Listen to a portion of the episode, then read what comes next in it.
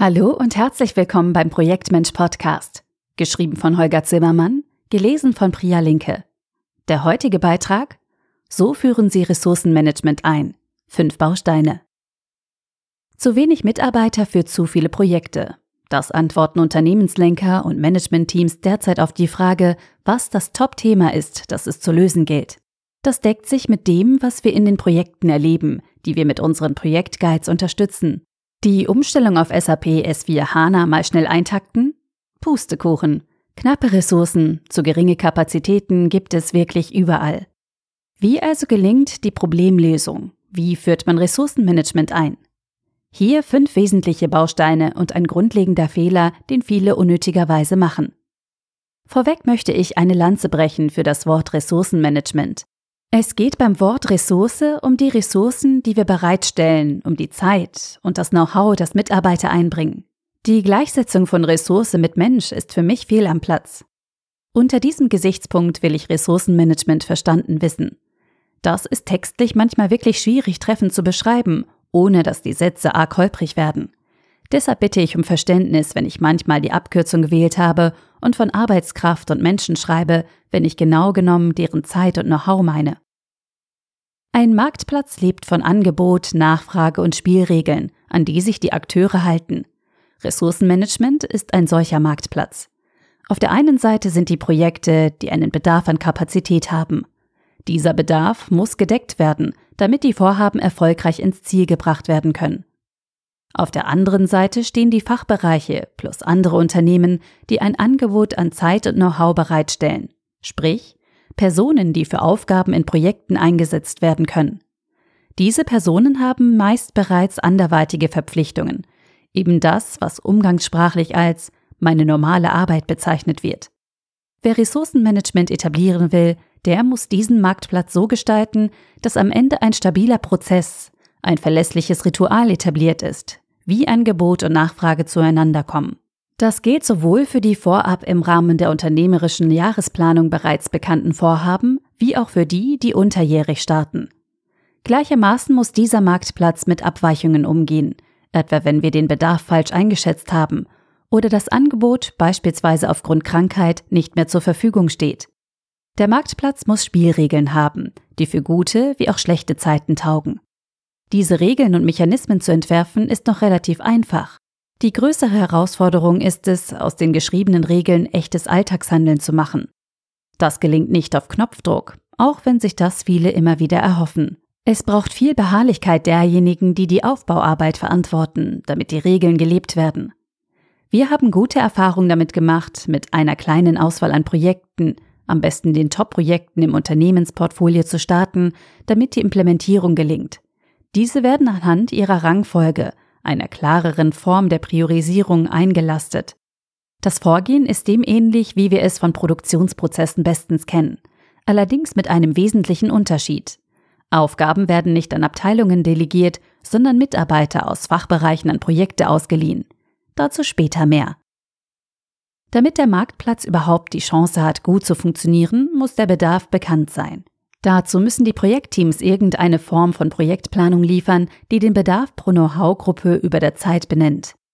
Das mögen nicht alle Projektteams, weil Projektplanung, egal nach welchem methodischen Ansatz, häufig als Bürokratie und unnötiger Aufwand gesehen wird. Dann frage ich mich, wie um Himmels willen können sich diese Teams über fehlende Kapazität beschweren, wenn sie gar nicht in der Lage sind, eine klare Einschätzung zu liefern, wen sie wann voraussichtlich benötigen. Es bleibt nicht aus, die Bedarfsschätzung auf Basis irgendeiner Form der Projektplanung ist unbedingt nötig, schlicht nicht verzichtbar. Sie kann grob ausfallen, sollte jedoch mindestens alle bereits bekannten Tätigkeitsfelder und alle Liefergegenstände für das jeweilige Vorhaben mit im Blick haben. Werden nur Teile der Vorhaben betrachtet, fehlen irgendwann irgendwo doch wieder Personen, die die anstehenden Aufgaben erledigen können. Grob bedeutet in diesem Fall, dass es gilt, die anstehenden Teilaufgaben in einer Übersicht zusammenzufassen diese Teilaufgaben über die Zeitachse zu verteilen, beispielsweise in Monatsintervallen.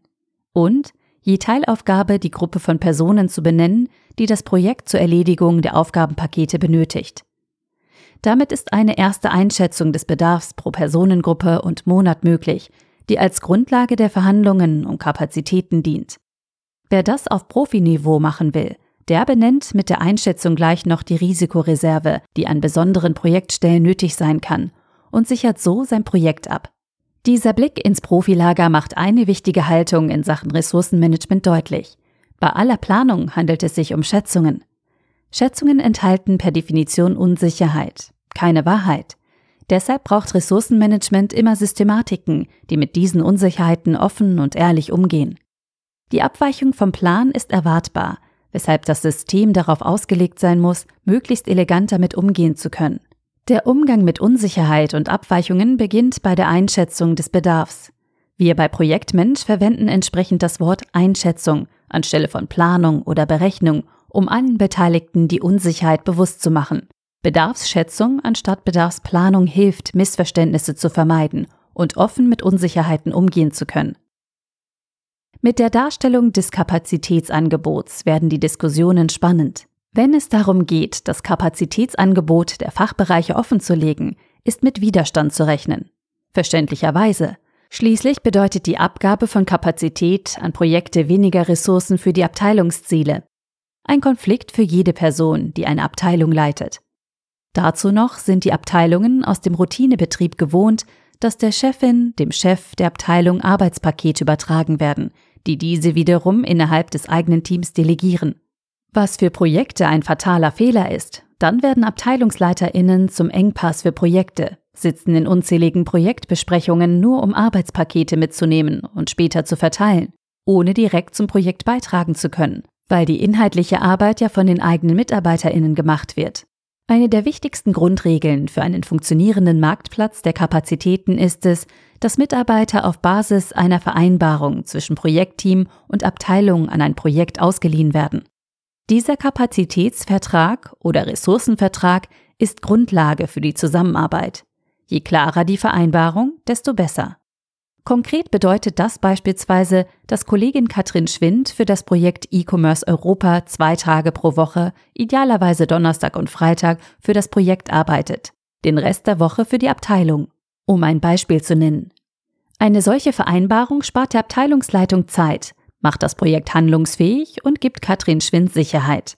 Darüber hinaus sollte in einer solchen Kapazitätsvereinbarung gleichzeitig vereinbart werden, wie die Beteiligten verfahren wollen, wenn die Realität sich anders einstellt, als es für die ursprüngliche Vereinbarung die Annahme war. Solche Spielregeln sind die Grundlage dafür, dass der Marktplatz der Kapazität funktioniert. Vereinbarungen zwischen den Beteiligten ersetzen starre Prozesse und sorgen dafür, dass alle Beteiligten handlungsfähig sind. Wo sich eine Vereinbarung nicht als praktikabel herausstellt oder sie von der Realität überholt wird, wird eine neue Vereinbarung verhandelt. Das macht den Marktplatz zu einem lernenden und anpassungsfähigen System. Damit diese Verhandlungen produktiv geführt werden, braucht es Rituale, sprich Handlungsmuster, nach denen die Akteure immer gleich verfahren. Etwa wenn die Verantwortlichen aus dem PMO einmal im Monat zur Projektressourcenkonferenz einladen, um die Zuordnung von Personen zu Projekten zu optimieren und gleichsam die Marktplatzregeln zu verbessern. Oder wenn sich die definierten Entscheider alle sechs Wochen treffen, um die Rangfolge für die Projekte zu vereinbaren und neue Projekte einzureihen. Wie es auch Rituale im Kleinen braucht, etwa Standardtagesordnungen für das Klären von Engpässen zwischen zwei Projekten. Das spart den Projektleitern Mühe und reduziert die Konflikte, was am Ende allen Beteiligten und den Projekten zugutekommt. Wer systematisches Ressourcenmanagement in seinem Unternehmen etablieren will, tut gut daran, mit einem klaren Projektportfolio zu beginnen. Das ist einfacher, als viele meinen. Eine Tabelle mit eindeutigen Projektnamen, ohne Doppelungen, sowie den Namen der Projektleiter macht den Anfang. Meist gibt es dabei schon erste Erkenntnisse, etwa wenn zwei Personen am gleichen Vorhaben arbeiten, jedoch unter anderem Titel und gar nichts voneinander wissen. Oder eine Projektleiterin sechsmal als Projektleiterin aufgeführt wird, wobei offensichtlich wird, dass das vermutlich keine gute Idee ist, da schlicht nicht machbar. Ich habe es noch nie erlebt, dass beim Erstellen der ersten Übersicht nicht schon erste Optimierungen erschlossen wurden, gerade auch im Bereich der Kapazität. Wer will, kann neben den Projektleitern auch die fünf wichtigsten Komplizen mit in die Liste aufnehmen. Wo Doppelungen auftreten, lohnt ein genauerer Blick dieser genauere Blick führt im nächsten Schritt meist dazu, dass die Projektleiter sich genauer damit auseinandersetzen müssen, den Kapazitätsbedarf zu benennen. Wieder helfen einfache Übersichten, wann welche Person in welchem Umfang benötigt wird. Ein monatliches Raster mit dem Kapazitätsbedarf von Tagen pro Projekt und Monat bietet meist einen guten Einstieg. Schon ist das Ressourcenmanagement auf dem Weg, kann Zug um Zug weiterentwickelt werden. Aus der groben Bedarfsmeldung werden für die bedeutendsten Projekte genauere Schätzungen, etwa in Form der Anzahl von Sprints oder einem Gantt-Chart als Projektplan. Das Raster wechselt von monatlich auf wöchentlich, weil IT-Systeme bei der Verwaltung helfen und die Sache produktiver machen. Nun braucht es noch klare Prioritäten, damit aufgedeckte Engpässe im Sinne der Gesamtstrategie aufgelöst werden. Wobei Prioritäten oft in die Irre führt, weil es dann wieder fünf Projekte mit Priorität A gibt was nicht hilft. Besser funktioniert das Denken in einer Rangfolge. Diese Rangfolge ist wie eine eindeutige Vorfahrtsregelung. Das Projekt mit höherem Rang bekommt im Konfliktfall die benötigte Kapazität zuerst. Das Projekt mit niedrigerem Rang muss umdenken.